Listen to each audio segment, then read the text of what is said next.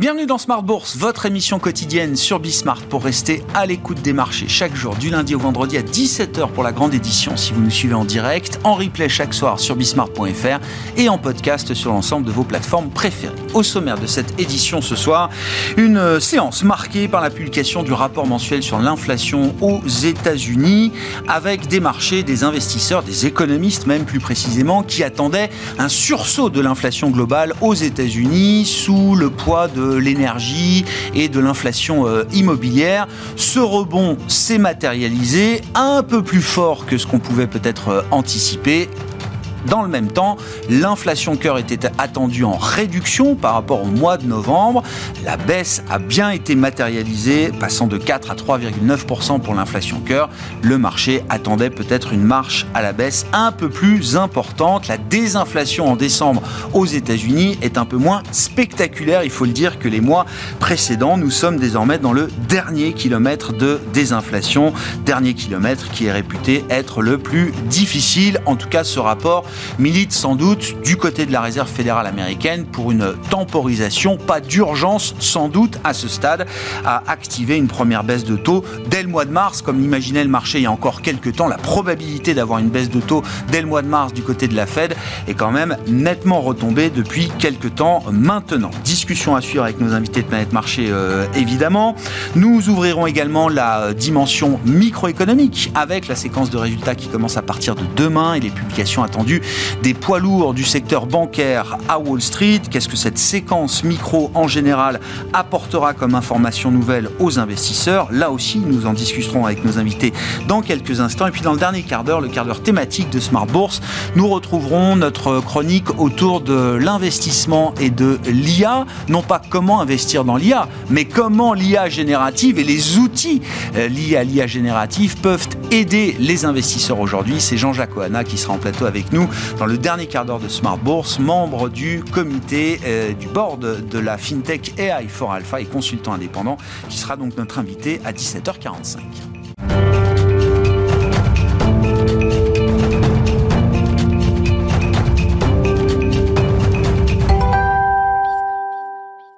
Avant d'entamer notre discussion de marché, les infos clés du jour au terme de cette séance en Europe, c'est avec Pauline Gratel.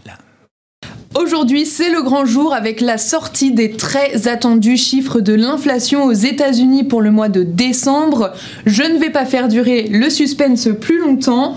Le marché attendait un rebond de l'inflation globale. Le rebond a été un peu plus marqué que prévu à 3,4% sur un an contre 3,1% le mois précédent. Concernant l'inflation cœur, le marché anticipait une poursuite de la décélération. La surprise aura été moins forte que prévu avec une inflation passant de 4 à 3,9%. Après la publication de ces chiffres, on a vu le 10 ans américain repasser au-delà des 4% et le dollar se raffermir. La suite maintenant de notre feuilleton spécial SEC après des mois d'attente et une fake news. Autre grosse info très attendue dans le monde des cryptos, c'est fait. Le régulateur a validé euh, la mise sur le marché de l'ETF Bitcoin Spot. C'est la fin d'une bataille qui a commencé il y a quasiment 10 ans, en 2013. La SEC avait refusé la commercialisation d'un ETF Bitcoin. Pour l'histoire, il avait été proposé à l'époque par les frères Winklevoss, notamment connus pour leurs histoires avec Mark Zuckerberg à la création de Facebook. Le TF Bitcoin au comptant pourrait donc permettre aux investisseurs d'être exposés au marché en passant par la bourse et non pas par une plateforme d'échange de crypto à partir d'aujourd'hui. Le Bitcoin bondit aujourd'hui à 47 000 dollars avant de redescendre un petit peu. Pour la troisième grosse info du jour, direction le Japon. Hier, à la bourse de Tokyo, le Nikkei clôturé à 34 000 points pour passer le cap des 35 000 après sa clôture du jour, une première depuis l'année 1990. Du côté des valeurs aujourd'hui, le spécialiste des centres d'appel Téléperformance, qui était lanterne rouge il y a deux jours, est aujourd'hui la plus forte hausse du CAC tirée par Exane, qui a repris le suivi de la valeur avec une recommandation à surperformer pour un objectif de cours à 205 euros. Air France KLM est toujours dans le rouge après que le broker Morgan Stanley a abaissé sa cible hier. La compagnie aérienne française baisse d'environ 2%. La fin de semaine sera également chargée du côté des résultats d'entreprise. On attend demain les publications de plusieurs banques américaines, JP Morgan, Wells Fargo et Citigroup. Un vendredi intense aussi en termes d'indicateurs économiques. On prendra connaissance des prix à la production industrielle américaine pour décembre, la deuxième estimation de l'indice des prix en France pour décembre, ainsi que la production industrielle au Royaume-Uni pour le mois de novembre. Tendance, mon ami, chaque soir, les infos clés du jour sur les marchés avec Pauline Gratel qui nous accompagne cette année dans Smart Bourse sur Bismart.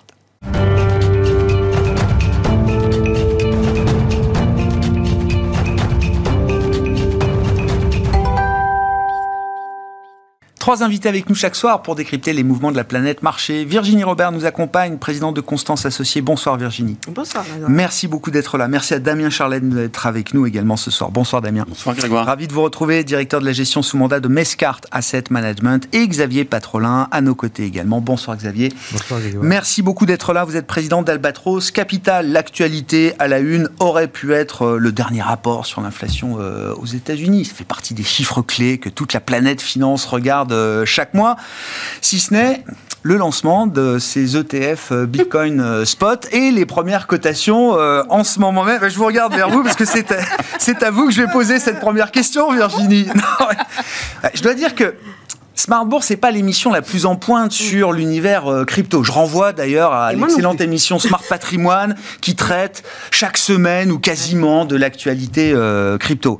Moi, ce qui m'intéresse, c'est le monde de la finance et l'industrie de la finance et donc, je pense que là, il y a un événement dont on peut parler. Au-delà de tout connaître de la blockchain et des euh, quelques centaines de cryptos qui existent aujourd'hui sur le, le, marché. Que vous inspire l'arrivée d'un ETF ETF, on le rappelle, ce sont les trackers, la gestion indicielle, les produits les plus utilisés au monde euh, aujourd'hui sur euh, les marchés, les produits qui génèrent le plus de volume de transactions aujourd'hui dans le monde. ETF, Bitcoin, Spot, au comptant, il y en a une, plus d'une dizaine, 11, 11, qui ont été validés par la SEC euh, hier et qui cotent donc aujourd'hui. Qu'est-ce que ça vous inspire comme réflexion, Virginie? Euh, Je suis très partagée. Alors, euh, moi, je ne travaille pas sur les cryptos.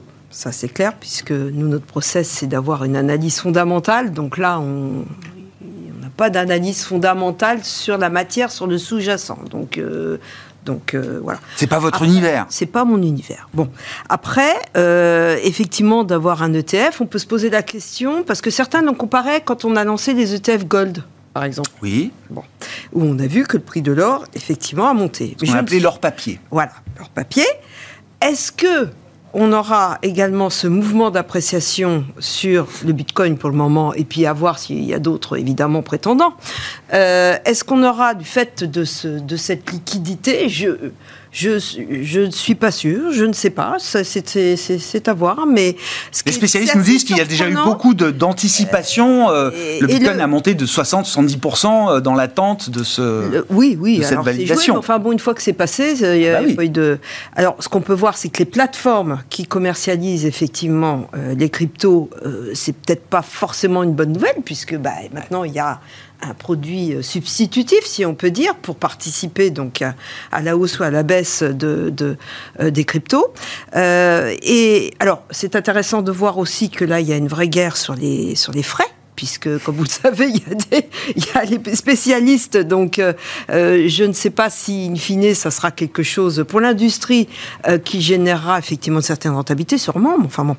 Euh, et surtout, moi, non, ce qui m'a interpellé, c'est quand même le discours associé du patron de euh, donc de la SEC. Ouais. Gary Gensler. Qui, voilà, absolument, qui a bien dit quand même qu'il n'était pas pro Bitcoin.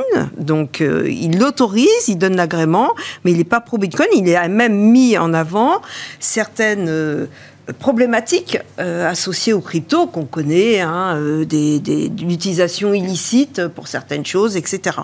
Donc tout ça fait partie, je pense a dû avoir. Enfin, il autorise quand même. Enfin, son métier, c'est de dire si oui ou non on peut, on peut. Alors c'est du spot. mettre sur le marché des ETF. J'ai sur, comprendre. Moi, je n'irai pas demander l'agrément, mais l'agrément, euh, je crois, est associé à une communication très importante, justement, sur ce qu'on achète, à quel prix, etc. Enfin, donc est-ce que c'est un moyen là aussi de cerner un peu plus, euh, j'allais dire le, le, le, le sous-jacent?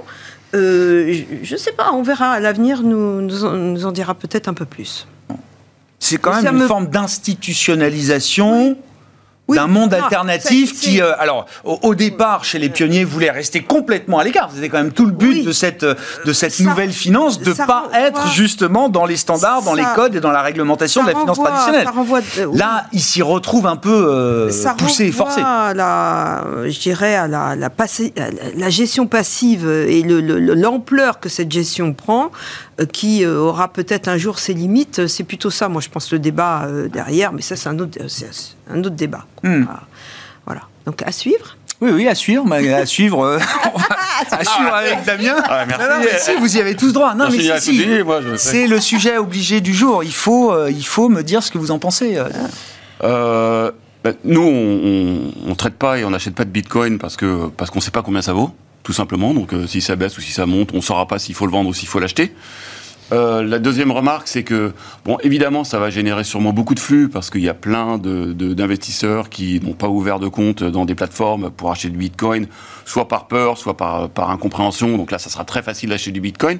On va rappeler que le Bitcoin il y a quelques temps était quand même plus cher que ce qu'il vaut aujourd'hui. Donc, euh, euh, il peut monter plus haut.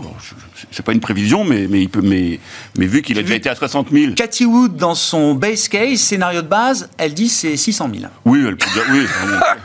dans le, je crois, base case, voire le pire des scénarios peut-être, je crois. Hein. C'est sa, limite basse pour elle, l'objectif c'est 600 000. Bah, le, le, fonds de Cathy Wood, euh, il a eu des, des, performances assez aléatoires ces, ces, dernières années, donc elle, elle, dit souvent des choses qui ne sont pas très vérifiables. Bon, alors, Peut-être qu'elle aura raison, hein, parce qu'il y a d'autres. Je me euh, réfère à la parole de celles et ceux qui comptent aujourd'hui sur ce marché des cryptos. Hein, il y a des banques d'affaires qui, donnent des prix euh, cibles qui sont euh, effectivement à 1 million, 1 million 5. Enfin, donc on peut, on peut tout imaginer. Après, c'est une question d'offre et de demande, c'est du flux. De toute façon, de ma petite compréhension de ce que c'est un Bitcoin, c'est en quantité limitée. Ah bah donc, si vous avez beaucoup d'acheteurs, 29 millions, je crois, ça, ça, va, ça va tirer les prix vers le haut. 80%, je crois, a déjà été miné aujourd'hui. Hein.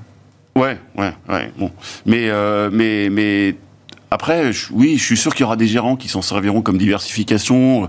Euh, parce que de toute façon, il y a des gérants qui achètent des, actifs qu'ils comprennent pas. Hein. Je veux dire, en 2008, il y avait plein de gens qui avaient des actifs que personne ne comprenait, qui leur a explosé dans les mains, et ça les a pas empêchés d'en acheter. Donc là, il y, a des, il y a des investisseurs qui vont en acheter.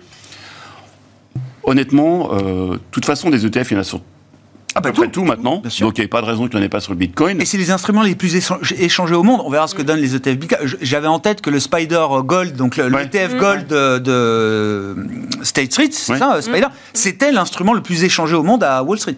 Oui, bien sûr. Donc euh, moi, je, peu importe l'avis qu'on a sur le sous-jacent, euh, l'ETF est un produit qui est complètement rentré dans les, dans, les mœurs, les, ah exactement. Donc nous, on n'en fera pas, mais, mais mais ça ne me choque pas, au contraire. Ouais, ouais.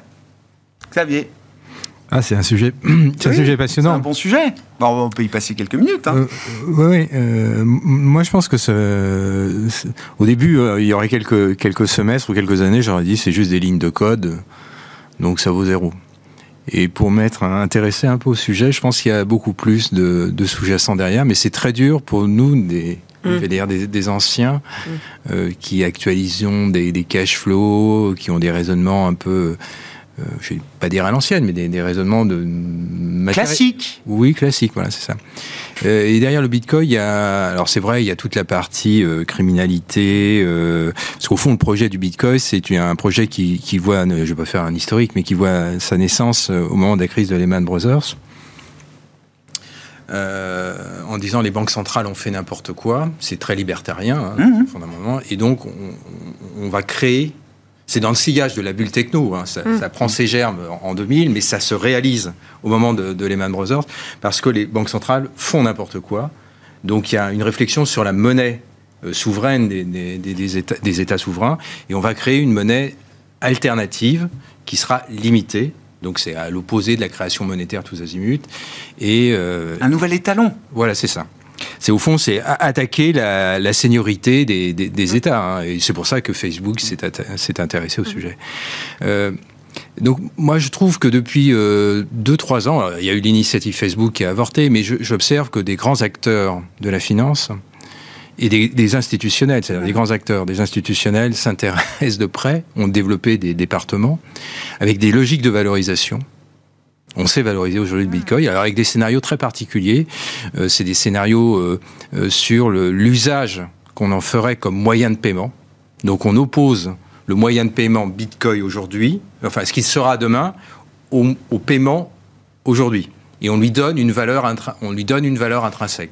Il y a une réflexion sur le sur l'internet 3.0 donc, et puis il y a toute une, toute une, toute une série de, de, processus de sécurisation dans la chaîne de valeur du, du Bitcoin qui, qui, qui, qui peuvent avoir de la valeur, une valeur tangible. Voilà, c'est ça, exactement. Donc ça a bien, ça, je pense que ça a bien une valeur. Alors il y a un truc qui m'a surpris parce que justement là tu m'as posé une, donc j'ai fouiné. Alors j'ai découvert que les deux plus grosses baleines actuellement à l'échelle mondiale, parce que la question c'est de savoir est-ce que les banques centrales vont basculer. On sait que les banques centrales, pour l'instant, réfléchissent. Non, mais les, banques mmh. centrales sont titillées sur le sujet. Elles réfléchissent sur la notion de monnaie numérique. Mmh. Elles ont bien compris la menace qu'il y avait. Hein, et donc, euh, elles sont toutes euh, Fédérale Réserve, euh, mmh. Banque Centrale Chinoise, BCE. Christine Lagarde, ça lui sera peut-être posé ce soir. Elle a dit que son fils avait investi sur la monnaie numérique. Il y a une émission à la télévision française avec Christine Lagarde ce soir. c'est par hasard que j'en parle. Mais, non, parce que ça, ça me vient brusquement à l'esprit. Et elle a dit tout récemment que son fils avait tout perdu, alors qu'elle lui avait expliqué que c'était une connerie d'investir dans les monnaies digitales. oui, alors oui, la question c'est est-ce que les banques centrales vont pour l'instant, on n'a jamais vu de banque centrale détenir. Dans leur réserve de change Dans leur réserve de change de Bitcoin. Non, oui, mais il y a des traits, les deux plus grosses baleines actuellement à l'échelle mondiale, c'est le trésor américain et le trésor chinois. Pourquoi? Non pas parce qu'ils ont acheté euh, des, bitcoins, mais ils les ont, ils les ont eu par euh, opération judiciaire. Ils ont mis sous ah, la saisie, la saisie des bitcoins. ils ont saisi des bitcoins. C'est le plus gros détenteur de bitcoins à l'échelle mondiale. Alors le, le, paradoxe, c'est qu'ils ont à peu près 10 milliards chacun. Ils ont 195 euh, 000 bitcoins pour le, le ah trésor américain, 190 000 pour le trésor chinois. Ah, Et alors, truc très étonnant, parce qu'évidemment ça s'est suivi de près, c'est qu'on ne comprend pas pourquoi le Trésor américain ne cède pas ces bitcoins. Ils ne les remettent pas en circulation. Ils ne les remettent pas en circulation. Il en a remis très peu. Donc, alors évidemment, après, on peut tirer un roman, on peut faire. Voilà. Et, et donc, moi, la question, c'est quand est-ce que l'on va voir des banques centrales? Alors, il y a d'autres trésors, il y a l'Ukraine, il y a le Salvador, il y a. Mmh. Euh, enfin, bon, euh, l'État français, pour l'instant, la Banque de France n'a pas dit, ni l'État français, qu'il détenait des bitcoins. Mais je ne serais pas surpris qu'on voit de très grosses mains détenir des bitcoins. Donc les ETF, l'apparition des ETF, c'est un très gros signal. Et, euh, et, je pense que c'est autre chose que des lignes de code numérique. Ça a, une, ça a probablement une vraie valeur. Alors après, il faudrait discuter avec des spécialistes. Je, je, je ah, pas spécialiste. C'est pas l'émission des spécialistes du Bitcoin, mais je confirme. Pour moi, et puis non, puis regardons, regardons, regardons l'évolution du Bitcoin sur l'année 2000. Euh, ah bah, meilleur, meilleur, actif. Voilà, 150% sur de hausse. 2022, c'était pas le cas. Oui, oui. Ah bah, il y a une volatilité, il y a un bêta, il y a ce qu'on veut, mais voilà. Donc je, trouve il y, a, voilà. Donc euh, non, non, je pense qu'il faut, il faut s'y intéresser. Alors c'est c'est très difficile. Est-ce que ça vaut le coup pour des structures de, de, de, mais il y a autre chose. Il y a eu. C'est pas uniquement des bulbes. J'aurais dit c'est un bulbe de tulipe numérique. Euh, je pense que c'est autre chose. Vous avez changé de, de un peu votre vision par rapport à Et donc euh, la réponse, ça va monter, c'est sûr. Ouais. c'est quasi sûr. Ouais, l'analyse fondamentale, je ne connais pas personnellement quelqu'un qui euh, ait pu lire euh, tout le code euh, du Bitcoin, oui, qui est compris. Et, non, mais comme le dit Xavier, c'est d'autres référentiels, d'autres méthodes de valorisation. Pour moi, une monnaie digitale, c'est alternatif. C'est juste une, utilisation qui est beaucoup plus facile. Pour moi, ça ne change rien. Donc, si demain, effectivement, la Banque de France nous dit on est en monnaie digitale, ça me va très bien. Oui, mais monnaie banque centrale. ça reste monnaie banque centrale. Donc, voilà. Oui. Ah bah, oui, reste monnaie banque. Isabelle Schnabel qui tenait une session euh, questions-réponses mmh. hier avec euh, le, la twittosphère et d'autres. Mmh. Euh, mmh. la question lui a été posée. Non, très probablement, comment elle a formulé Probablement ça n'arrivera jamais. Quand on nous demande est-ce que la BCE va acheter des bitcoins, probablement ça n'arrivera jamais eh ben, on retient ce qu'on veut. Hmm. Ça n'arrivera jamais, probablement. Hmm. non, mais ce que je veux dire, c'est qu'il y en a bah, pour les deux camps, quoi. Eh ben Et je, je, je, pense que la messe n'est pas dite. Hein. Bon, bah on verra. Oui, Christine Lagarde, c'est sûr qu'on lui parlera sans doute peut-être du Bitcoin euh, ce soir à la télévision française. Et ce sera intéressant d'avoir euh, son avis répété, réaffirmé. J'imagine qu'elle n'aura pas changé d'idée euh, par rapport à ça et avec les ETF Bitcoin spot qui sont arrivés sur le, sur le marché. Si je reviens à votre univers plus traditionnel, Virginie, les entreprises. Bah, si, si, ça m'intéresse quand même. avant que tout soit Bitcoin, euh, il y a des résultats d'entreprise qui nous intéressent euh, devant nous. Non, mais toujours un moment important. On aura là en plus la séquence de résultats annuels avec des perspectives pour les entreprises qui le peuvent, qui seront données effectivement sur, sur l'année 2024. Qu'est-ce que vous attendez de cette séquence micro? Est-ce qu'il y a des secteurs particuliers qui vont attirer l'attention? Ou est-ce que vous voyez le plus d'asymétrie entre la valorisation actuelle de, euh, des entreprises, des secteurs et le momentum bénéficiaire qu'on peut attendre? C'est un peu bah, toutes les questions qu'on se pose. Le consensus, il est euh, sur ce dernier trimestre de l'année précédente, il n'est il est pas très ambitieux. Enfin, il est sur une petite hausse, que ce soit. Je parle du S&P 500. US. Euh, donc une petite hausse euh, sur le trimestre. Hein. Entre, oui, sur le trimestre, hein, en trimestriel. Euh, sur les sur les earnings et sur les revenus, enfin sur le chiffre d'affaires et donc les les bénéfices. donc voilà. Après, il y a effectivement des hausses majoritairement pour la consommation discrétionnaire, mais pas tout. C'est-à-dire que par exemple les voitures d'automobile, c'est plutôt du négatif. Je parle des earnings là. Et puis, euh, évidemment, les plus fortes progressions sont attribuées, attendues pour la techno. Euh, donc, la conso discrétionnaire hors... Euh, voiture, auto Voiture, absolument.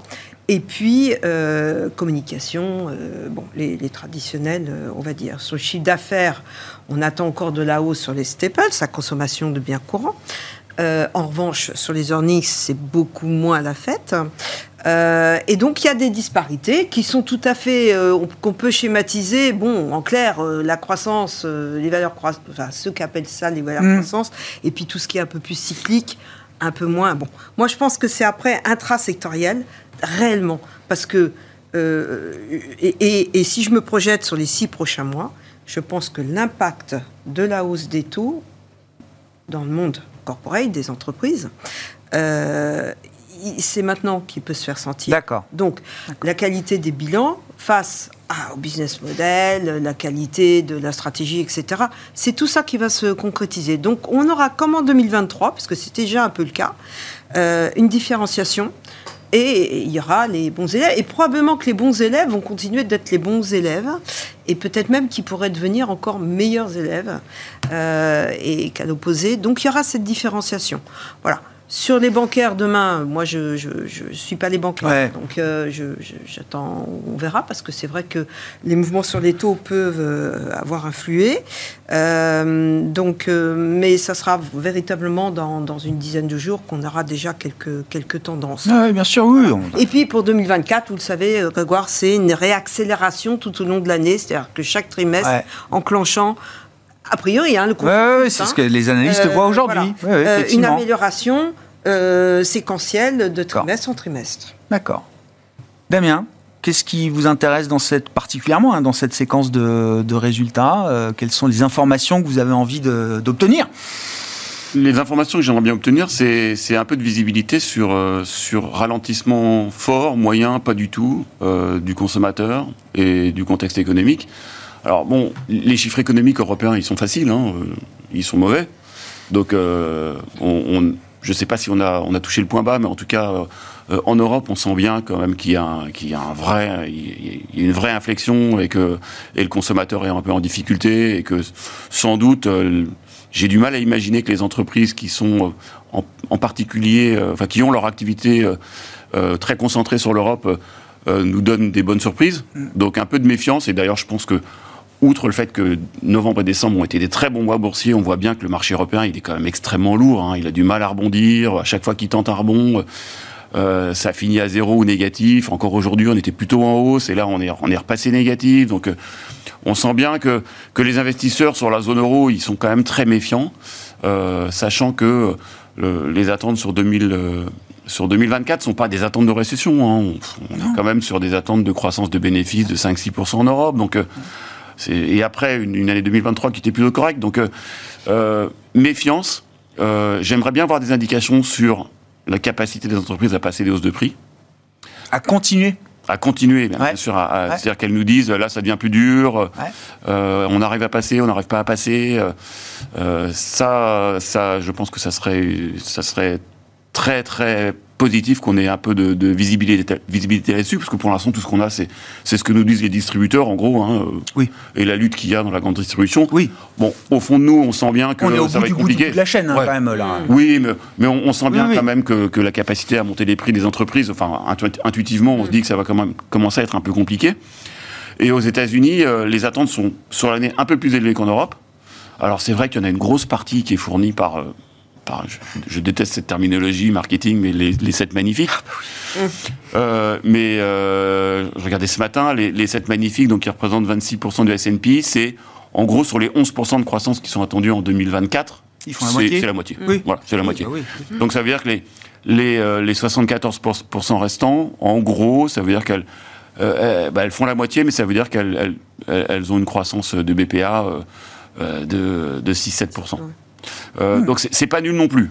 Non. Alors l'économie américaine, elle résiste bien. Euh, on a quelques indications de petits ralentissements, mais encore rien de rien de bien méchant, même si euh, même si les derniers chiffres. Alors on sait que c'est plutôt l'ISM que les que, que que, les, que les économistes regardent sur, sur les États-Unis plus que. conjoncture, ouais. Ouais, plus que les PMI. Alors les derniers PMI n'étaient pas dingues, ah. mais, mais l'ISM n'est pas encore tombé. Mais Bon, c'est pareil, quand même, historiquement, euh, on, est quand même sur, euh, là sur, euh, sur une ligne de crête très très étroite. Hein. Historiquement, quand même, quand il y a des hausses de taux, ça ralentit et ça ralentit normalement assez fort. Pour l'instant, aux États-Unis, on ne le voit pas, donc on va voir. Mais je trouve que le scénario, quand même, est globalement assez optimiste, un peu lunette rose. Donc, Il faut bien aussi avoir la séquence en tête et en fonction de est-ce qu'on regarde plutôt la macro, plutôt la micro, parce que la première partie de cette année 2024, mm. ça va être la chasse à la première baisse de taux de la Réserve fédérale américaine pour le marché. C'est-à-dire, au moment où la Fed va commencer à baisser ses taux, imaginons le mois de juin, vous dites, et Virginie le disait aussi, c'est le moment où on verra peut-être l'impact le plus mm. dur dans les comptes des résultats des, entreprises venant du choc de taux passé. Oui. Donc il y aura quand même cette phase pour le marché à gérer. On est dans les baisses de taux, mais en même temps, on a le poids des baisses des hausses de taux du passé qui se reflètent à, ce moment-là dans les comptes des entreprises. Ah bah, de toute façon, cette année, ça va être, ça va être une, une fois de plus compliqué parce qu'il va falloir choisir entre est-ce qu'on choisit un ralentissement économique qui s'accompagne d'une baisse de taux en général appréciée par les marchés financiers, ou est-ce qu'on préfère une économie qui résiste bien, avec potentiellement des taux plus élevés? Et, l'arbitrage est, très psychologique. Donc, euh, donc, euh, mais, mais tout l'enjeu de 2024, ça va être ça. Euh, historiquement, euh, pour terminer, les bourses commencent à monter quand les PMI, alors, si on parle de l'Europe par exemple, quand les PMI s'infléchissent à la hausse et que l'inflation baisse. Donc, l'Europe potentiellement est pas très loin de ce point-là, parce qu'on a des PMI qui sont, qui sont dramatiques, qui sont aux alentours de 43, bon, avec une inflation qui baisse. Donc, euh, un début de conditions qui sont remplies, là, peut-être qu'effectivement, le dernier petit déclencheur, ça sera une BCE qui baisserait ses taux d'intérêt, et ça serait formidable qu'elle les baisse avant les Américains, mais j'y crois pas trop.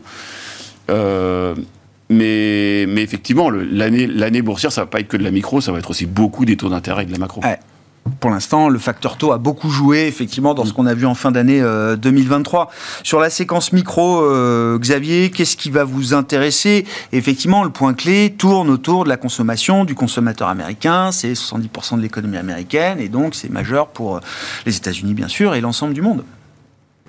Oui, mais globalement, le, pire, le pire est passé. Donc j'allais dire, en étant un petit peu provocateur, on se contrefiche du résultat du quatrième trimestre. Ça n'a, je vais dire, presque aucune importance. Pourquoi? Parce que euh, on va retenir comme hypothèse, et c'est au fond ce que, retient comme hypothèse l'ensemble des marchés. Je vais parler au nom des marchés financiers, je vais mhm. faire le porte-parole de mon cas, mais on retient comme hypothèse que la vague inflationniste est derrière nous, et que l'inflation corps baisse plus vite que l'inflation IPCH, même si l'inflation corps en niveau est au-dessus, elle baisse plus vite que l'inflation euh, IPCH. Donc ça conduit, l'inflation corps, c'est ce qui est suivi par les banques centrales. C'est vrai en Europe, c'est vrai aux États-Unis. Donc ça immanquablement, ça conduit euh, les banques centrales à, à programmer des baisses de taux, quoi que dise Christine Lagarde ce soir. Si on, par exemple, si on prend l'inflation corps en, Europe, si on prend sur les trois derniers mois et qu'on l'annualise, évidemment, c'est un exercice un peu, facile, on arrive à 1%. Oui. Voilà, donc ça forcément, ils l'ont vu. Donc c'est un élément parmi d'autres, mais ça, ils l'ont vu. Donc pourquoi euh, ça n'a aucune importance? Parce qu'on sait qu'il y aura probablement des gains en pouvoir d'achat aux États-Unis et en Europe sur 2024. Il y aura probablement des baisses de, taux, mmh. plutôt aux États-Unis, un peu plus tard en, Europe. Sur les entreprises, les, les coûts de financement, ça ne touche que les canards boiteux. Ça ne touche que les zombies. Pourquoi? Parce que moi, si je regarde la, comptabilité publique américaine, la rentabilité des entreprises américaines est au plus haut sur ces 20 dernières années. Elle a progressé de 30% depuis post-Covid il n'y a pas de problème. Alors après, il faudrait que je fasse un tri entre les, les GAFA. Et, oui. Mais, Puis une boîte cash rich comme Apple, bah, placée à 4 ou 5% hein. c'est 1,5 milliard de résultats par trimestre, ne serait-ce que le, rendement de la trésorerie. Oui, oui. C'est voilà, c'est ça, ça. Mais, mais, donc globalement, globalement la, la, boucle prix-profit, on ne la voit pas s'inverser. La question sur les hausses, est-ce que les entreprises vont procéder? Moi, je, je, serais rassuré si les entreprises ne me, me disent disent qu'elles ne sont pas obligées de baisser leur prix pour stimuler la demande. C'est ça le sujet. Et ça, ce discours-là, on l'a pas? Bah si, ça commence. Bah oui. On, commence, mais, mais c'est un léger effritement. Si je prends sur le, sur, sur, le CAC 40, les valeurs non financières du CAC 40, c'est très restrictif, mais bon, pourquoi pas, hein, c'est un échantillon mm. parmi d'autres. Il y a beaucoup de valeurs internationales, on, peut les prendre.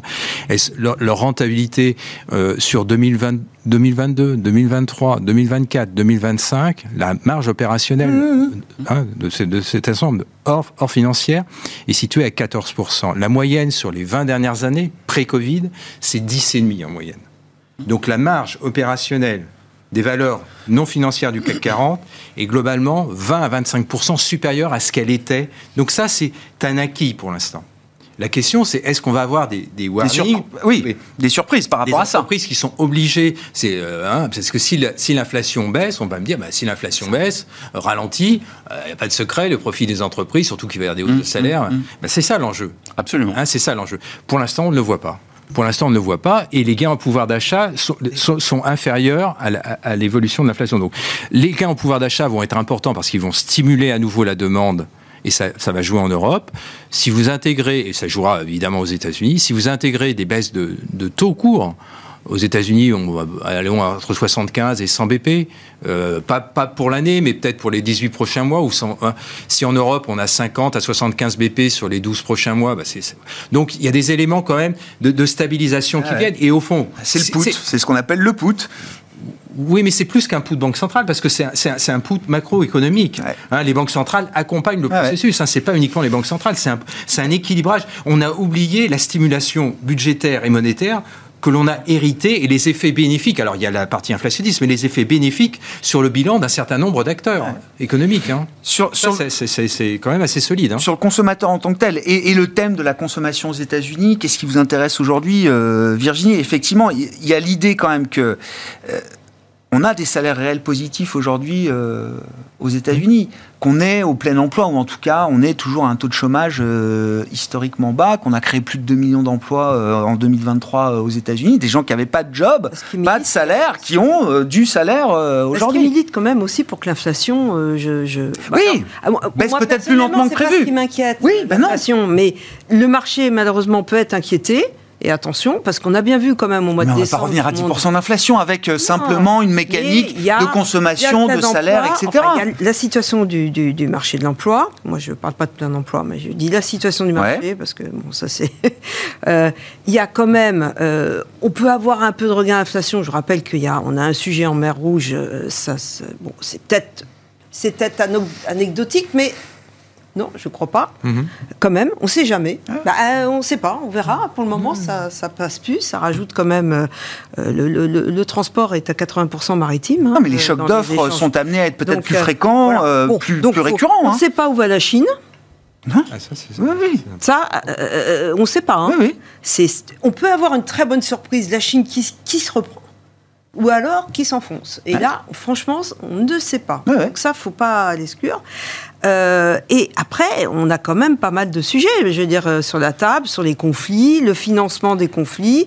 Il y a, quand même beaucoup de choses. Donc, Ma question, c'est est-ce que les entreprises que vous suivez, est-ce qu'elles gardent ce pouvoir de fixation des prix dans le, dans le contexte là aujourd'hui? Euh, Ah non, mais les entreprises, elles vont, elles sont, elles sont déjà sous pression aux États-Unis. Hein. Je veux dire, euh, quand on les voyait, nous, il y a, il y a un mois euh, sur place, euh, savent très bien que les hausses de prix, il y a encore quelques staples, mais ça va pas, ça va pas tenir. C'est, c'est... Et le consommateur, oui, le consommateur, bien sûr, on, à force de dire c'est 70%, oui, mais je pense qu'une des forces de l'économie américaine, c'est pas que le consommateur, c'est le, les sujets structurels et, l'économie, on sait bien. Qu'est-ce qui monte en ce moment? On voit, euh, il y a des brokers qui tous les jours euh, upgrade certaines, certains secteurs comme la cybersécurité. D'ailleurs, c'est marrant parce qu'ils le font une valeur par jour. Donc c'est bien, ça fait monter tout le secteur tous les jours. Donc il feuilletonne, il feuilletonne le, bon, voilà. Mais bon, les recommandations du secteur. Il y a tous ces sujets qui sont euh, à l'œuvre. Il y aura les ah élections. On a euh, beaucoup d'élections. Les élections en Taïwan, à Taïwan ce week-end.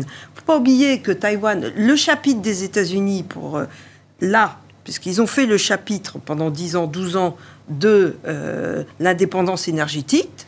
Ok, ça c'est ticket, c'est bien, ils l'ont fait.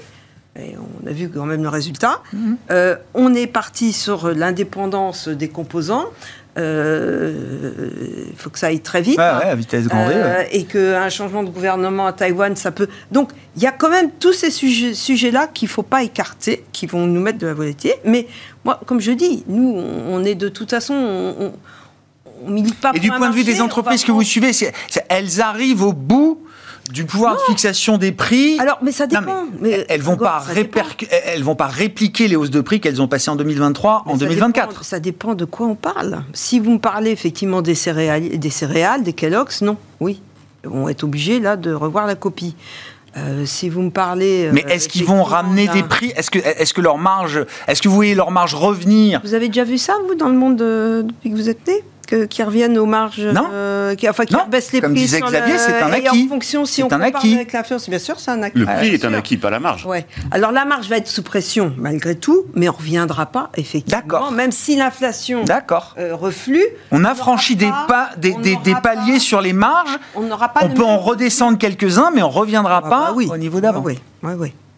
C'est un acquis de ce point de vue-là. Oui, euh, Damien, oui, effectivement, la marge, c'est la question. Oui, oui. Bah, la marge, absolument, c'est toute la question. Euh, c'est si jamais ils n'arrivent pas à monter les prix et que les charges montent un peu, bah, il y aura peut-être des déceptions sur les marges. Et qui dit déception sur les marges, dit déception sur les bénéfices. Bon, donc ça, ça peut, ça peut peser un petit peu. Je pense que ça fait partie des craintes du marché. On, on va quand même rappeler que l'année dernière, vous avez quand même plein de secteurs euh, qui, qui, dont les volumes qui n'ont pas de hausse de volume. Ah bah et, où tout se fait par les prix. Hein. Oui, bien sûr. par les prix, c'est-à-dire, on parle de 10%, de 15% ou, ou de Veralia à 45%. Donc, euh, euh, est-ce que, est que certaines entreprises de consommation peuvent se permettre de perdre des parts de marché à vitam aeternam euh, pour se concentrer sur la marge? C'est pas sûr non plus.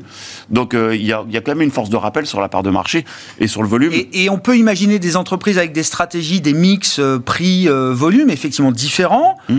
Je baisse un peu les prix, je regagne du volume et j'arrive dans ce contexte-là à maintenir ma marge telle qu'elle était prévue ou telle que je l'attendais. On, peut imaginer, sauf que je pense qu'en baissant les prix, les volumes vont pas revenir tout de suite, tout de suite. Bon, en tout cas pour ce qui est consommation, il y a des effets d'inertie. Il y a, quand même il y a des effets d'inertie dans la Exactement, exactement.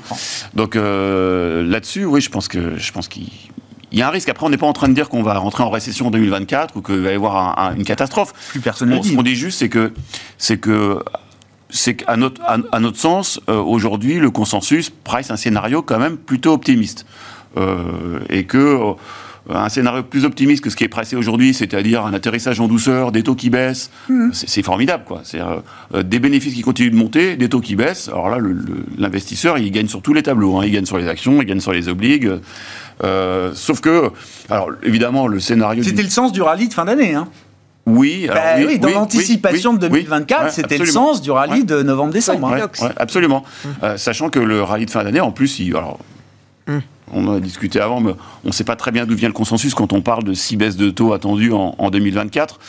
Euh, ça, ça paraît très très optimiste. Alors est-ce que le marché réagirait? Alors on, sait que ce consensus-là, il, il, Mais il s'ajuste. Hein, il a une volatilité incroyable. Avec les données euh, euh, fortes encore sur mm. l'emploi ou euh, en tout cas suffisamment solides sur l'emploi, mm. l'inflation qui montre effectivement que le dernier kilomètre sera peut-être un peu plus long, etc. Bah on voit tout de suite. Hein, l'espérance de baisse de taux en mars, elle a quand même beaucoup reculé. Et puis bah, les taux longs, on est plus proche, on est plus à 4 qu'à 3,80 maintenant sur le 10 ans américain. Oui, Bon, on parle de 0,2. On est toujours à des niveaux. On cherche l'équilibre, quoi. Oui, oui, on, cherche l'équilibre. Il y, a beaucoup de volatilité sur les anticipations de taux. Ouais. Alors, quand on voit la réaction du marché avec, par rapport aux, chiffres d'inflation de cet après-midi, les chiffres d'inflation sont un peu moins bons que prévu, c'est-à-dire un peu supérieurs aux attentes.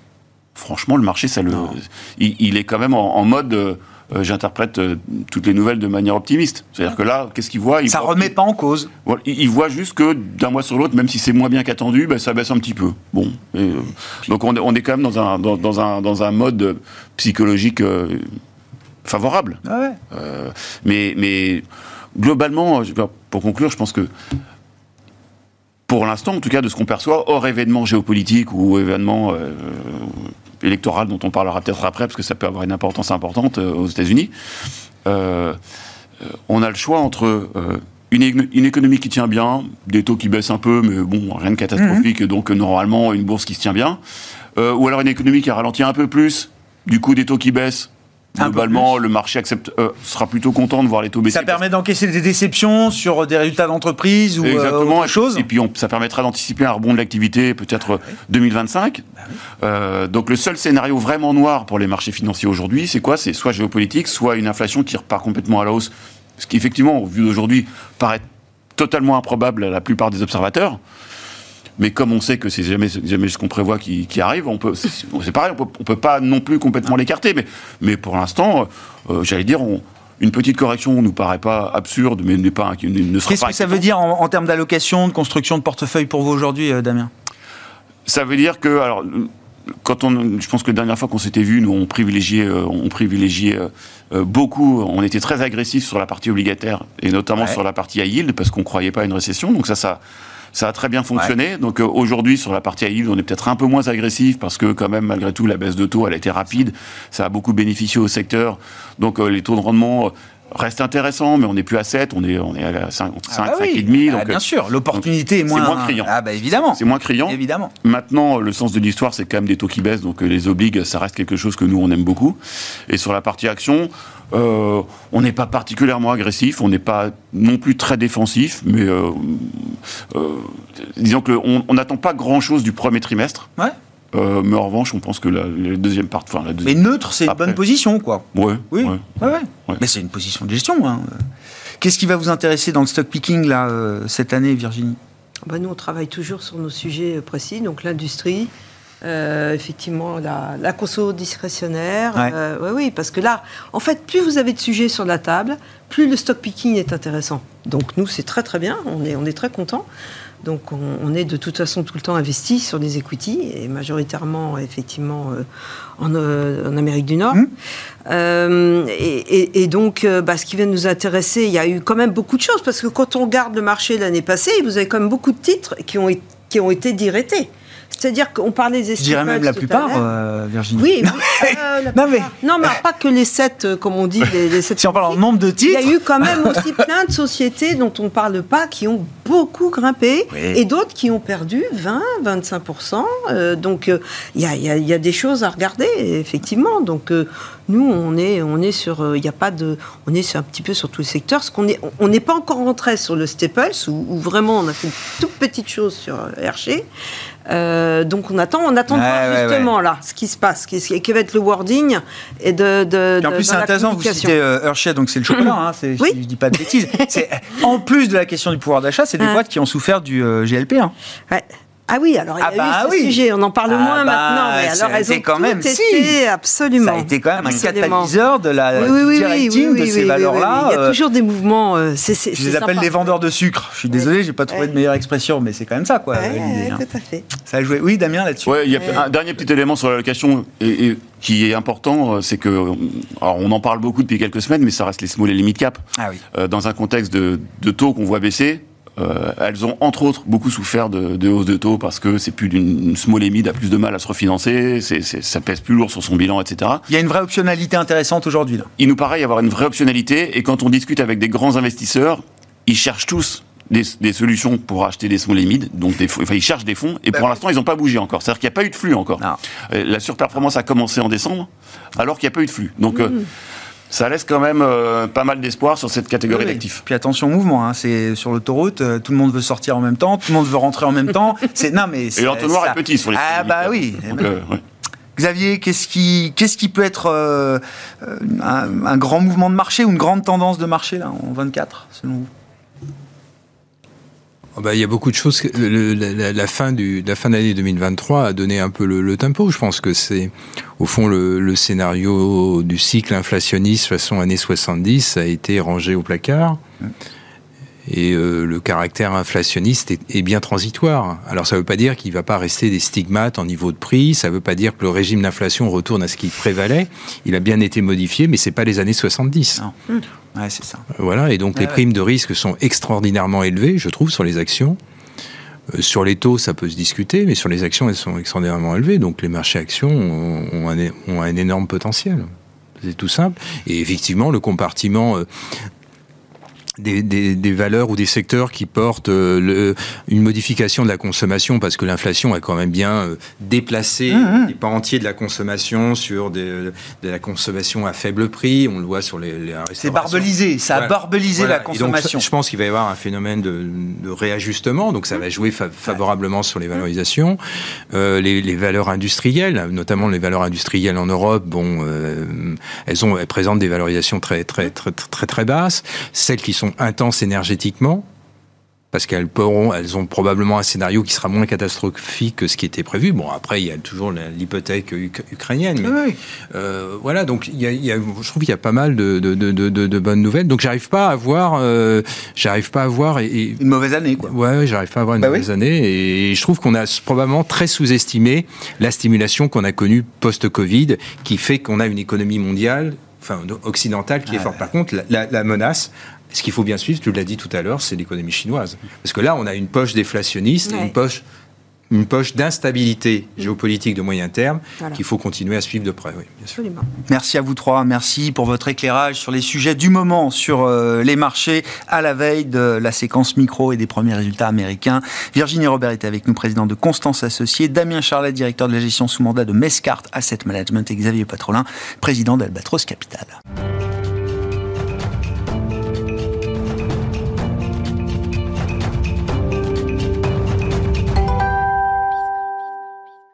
Le dernier quart d'heure de Smart Bourse, c'est le quart d'heure thématique. Et comme euh, une fois par mois, régulièrement, nous retrouvons Jean-Jacques Coana, consultant indépendant, membre du board de la FinTech AI for Alpha, pour parler investissement et IA. Bonsoir Jean-Jacques.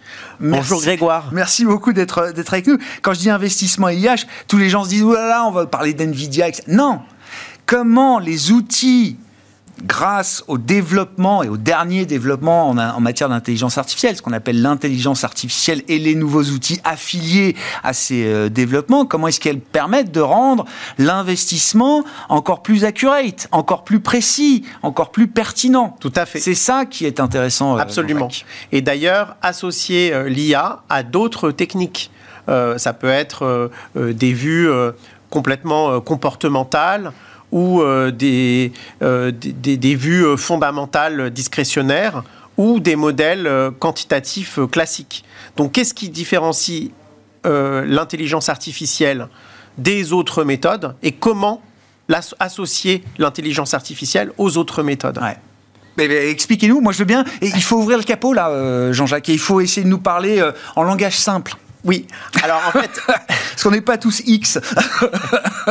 non. alors en fait, ce que je voulais, euh, euh, ce que je voulais, dont ce dont je voulais parler aujourd'hui, c'était plus spécifiquement de, de euh, l'intelligence artificielle générative. Oui. Donc, notamment ChatGPT, qui est l'outil le plus connu, mais pas que. En fait, on voit qu'il y a d'autres outils, notamment une, une, enfin, la, start-up française Mistral AI et d'autres qui construisent des modèles de langage qui permettent de répondre à des questions, de traiter des sujets divers et variés.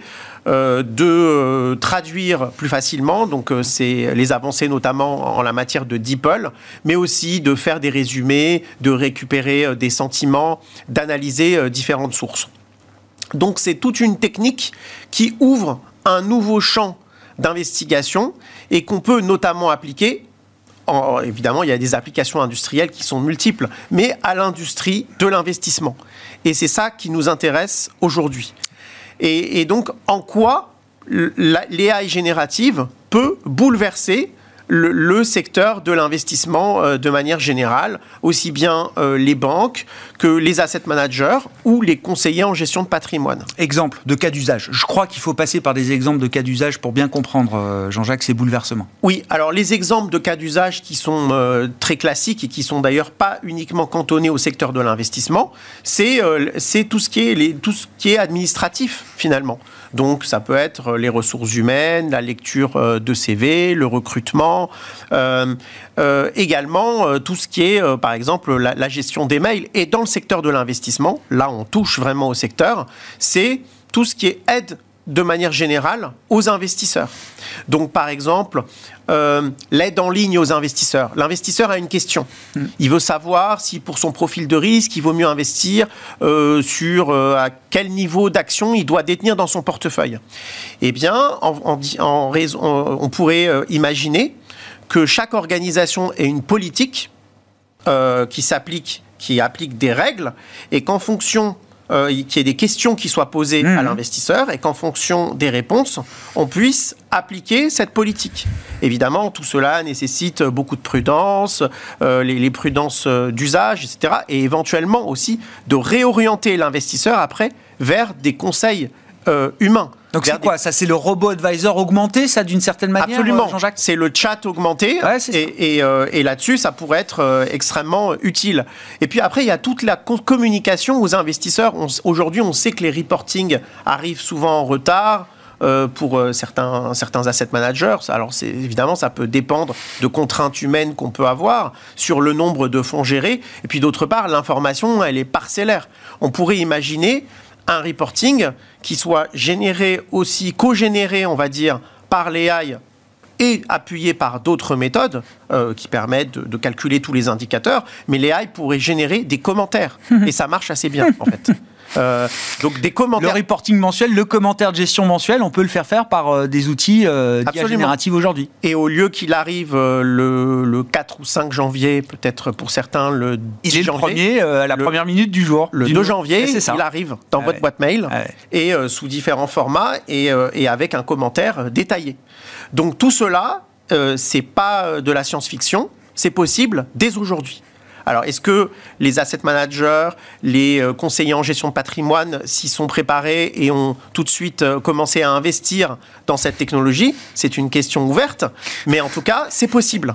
Ceux, qui le font, j'en ai discuté avec des asset managers, moins avec des CGP, mais de, des gros asset managers, effectivement, c'est quelque chose qu'ils ont vu monter. C'est des investissements colossaux. Hein. Enfin, l'investissement IT en général, dans des grosses, dans des banques ou dans des sociétés de gestion, c'est des budgets qui sont faramineux. Hein. Et je pense que là-dessus, effectivement, euh, ceux qui euh, y voient vraiment euh, des opportunités, des outils d'avenir, c'est de l'argent qu'il faut mettre aujourd'hui sur la table. Absolument. Donc c'est très conséquent et, et finalement les impacts pour l'investisseur, pour le client, dans la relation j'allais dire, dans une relation de fidélisation et de confiance entre le client et, et, et, la société d'asset management ou de, de, conseiller en gestion de patrimoine pourrait être renforcée. Il y a l'aspect relation client, effectivement, l'aspect back-office, l'aspect compliance également qui peut utiliser ces, ces outils-là. Moi, ce qui m'intéresse, et on est dans l'émission des marchés, c'est les signaux. Est-ce que l'IA générative permet, et je crois que c'est le sens quand même du travail que vous faites avec euh, AI for Alpha, est-ce qu'on peut créer de la détection de signal qui soit euh, encore plus pertinente que les moyens qu'on a à notre, euh, à notre usage aujourd'hui, Alors, à notre disposition aujourd'hui. Ce qui est certain, c'est que depuis finalement l'émergence de ces technologies, et notamment sous forme d'API, c'est-à-dire qu'on peut les appeler de manière automatisée et pas seulement sous forme consultative, donc de manière complètement robotisé, j'allais dire, ouvre un nouveau champ des possibles. Pourquoi? Parce qu'avant, euh, finalement, l'émergence des LLM, c'était pas facile. Euh, de, Les euh, modèles de langage large. Voilà. C'était pas simple de d'évaluer le sentiment des investisseurs, de comprendre quels étaient les thèmes traités par les investisseurs et finalement de comprendre en profondeur le sens d'un texte et toute la portée d'un texte. Désormais, euh, c'est quelque chose maintenant qui est balayé par euh, GPT-4 et euh, ses, concurrents, ses, futurs concurrents. J'ai cité, cité, Mistral AI, on pourrait citer Gemini de, Google. Donc en fait, très rapidement, il va y avoir vraiment de multiples langages qui vont être susceptibles d'effectuer ces tâches de, de, plus en plus précisément. Mhm. Et ce nouveau champ des possibles est aussi ouvert par euh, l'acuité des recherches qu'on peut effectuer sur le web. Alors ça s'appelle l'open source intelligence. C'est un domaine en pleine effervescence et qui va s'appliquer à la finance. Alors, en quoi consiste l'open source intelligence? Ça, ça, consiste à chercher les sources qui, qui sont pertinentes par rapport à votre question à un moment particulier.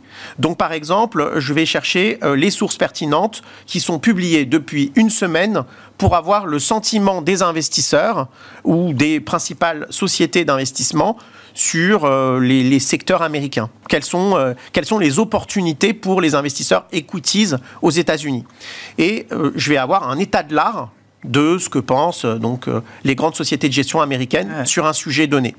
Et sur une certaine période de temps, avec euh, des sociétés qui sont filtrées, peut-être même que je peux même pas seulement aller dans des sociétés, mais aller dans des forums, aller euh, dans des réseaux sociaux et avoir le sentiment des investisseurs, mais plus que le sentiment.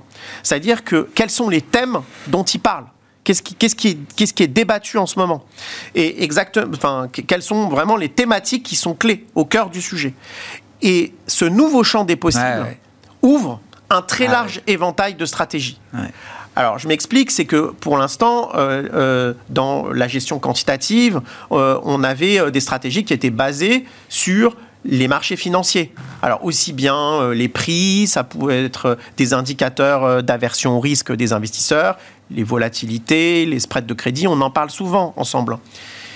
Eh bien, désormais, on peut savoir si finalement ce qu'on peut tirer des prix de mmh, marché mmh, ou mmh. des fondamentaux d'ailleurs, parce qu'il peut y avoir aussi des, critères de valorisation, on peut voir si euh, cette réalité est conforme ou non au sentiment des investisseurs. Ça veut dire qu'on va enfin connaître le vrai consensus de marché, euh, Jean-Jacques. Parce que le consensus de marché, moi j'ai même des gérants, je le dis, qui me demandent quand on discute, ils me disent alors qu'est-ce qu'on dit, c'est quoi le sentiment? Ben, Je dis bah, attends, mais moi j'ai pas, je suis pas, un, je suis pas un analyste. J'ai trois personnes autour de la table chaque soir, donc je me fais mon petit sentiment comme ça. Euh, Bofa euh, mène une enquête euh, chaque mois auprès des fund managers, c'est le grand fund manager survey que tout le monde regarde et que ça. Mais on en est là. C'est quand même encore des enquêtes d'opinion qu'on remplit. Alors je caricature, mais qu'on remplit à la main, euh, etc., pour essayer de déterminer le consensus, le positionnement des investisseurs, euh, etc. Là, avec ces outils, vous dites, on aura, en tout cas, une vérité du consensus beaucoup plus proche euh, de, de, ce qu'il est réellement. Absolument. On peut l'avoir. Je peux vous la donner d'ailleurs pour. Bah ouais. et, on peut l'avoir en plus en distinguant les investisseurs. C'est-à-dire que je peux. Les catégories d'investisseurs. Je peux aller chercher dans des sites où il n'y a que les hedge funds, ou aller chercher dans des sites où il, y a, il n'y a que euh, les investisseurs euh, américains spéculatifs du, de retail. De moins de 25 ans, oui. Non, mais pourquoi pas Tout imaginer. Oui, oui, Et d'ailleurs, ça a un intérêt. On l'a vu plusieurs fois depuis 2020, finalement.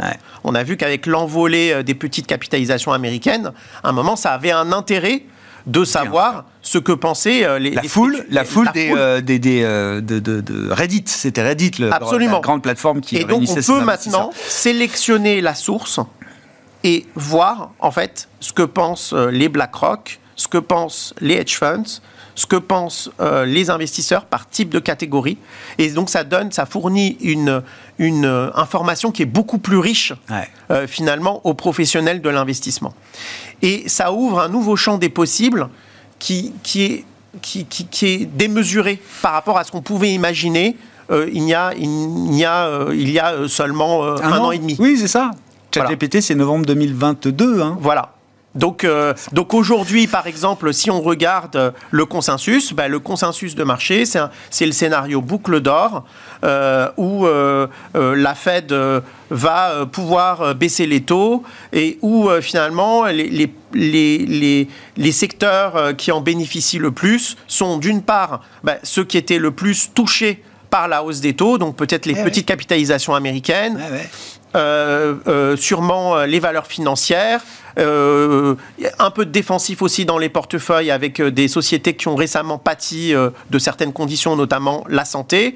Et puis des secteurs, toujours les secteurs de la technologie, de l'AI, parce que finalement, bah oui, eh oui. donc les GAFAM eh aussi, parce qu'elles sont au premier rang de la révolution de l'AI. Euh, tout simplement parce que euh, on est dans, dans, un monde qui favorise cette croissance. Au moment où on se parle, Microsoft est devenu la première capitalisation boursière au monde devant Apple, qui est peut-être un peu moins en première ligne sur euh, l'IA et les développements de l'IA que ne l'est, par exemple, Microsoft aujourd'hui. Merci beaucoup, Jean-Jacques. Hein. Les, vertiges de, de l'IA générative appliquée notamment au monde de l'investissement. Merci beaucoup d'être venu nous éclairer sur le sujet. Jean-Jacques Cohen, un consultant indépendant, membre du board de la FinTech AI for Alpha.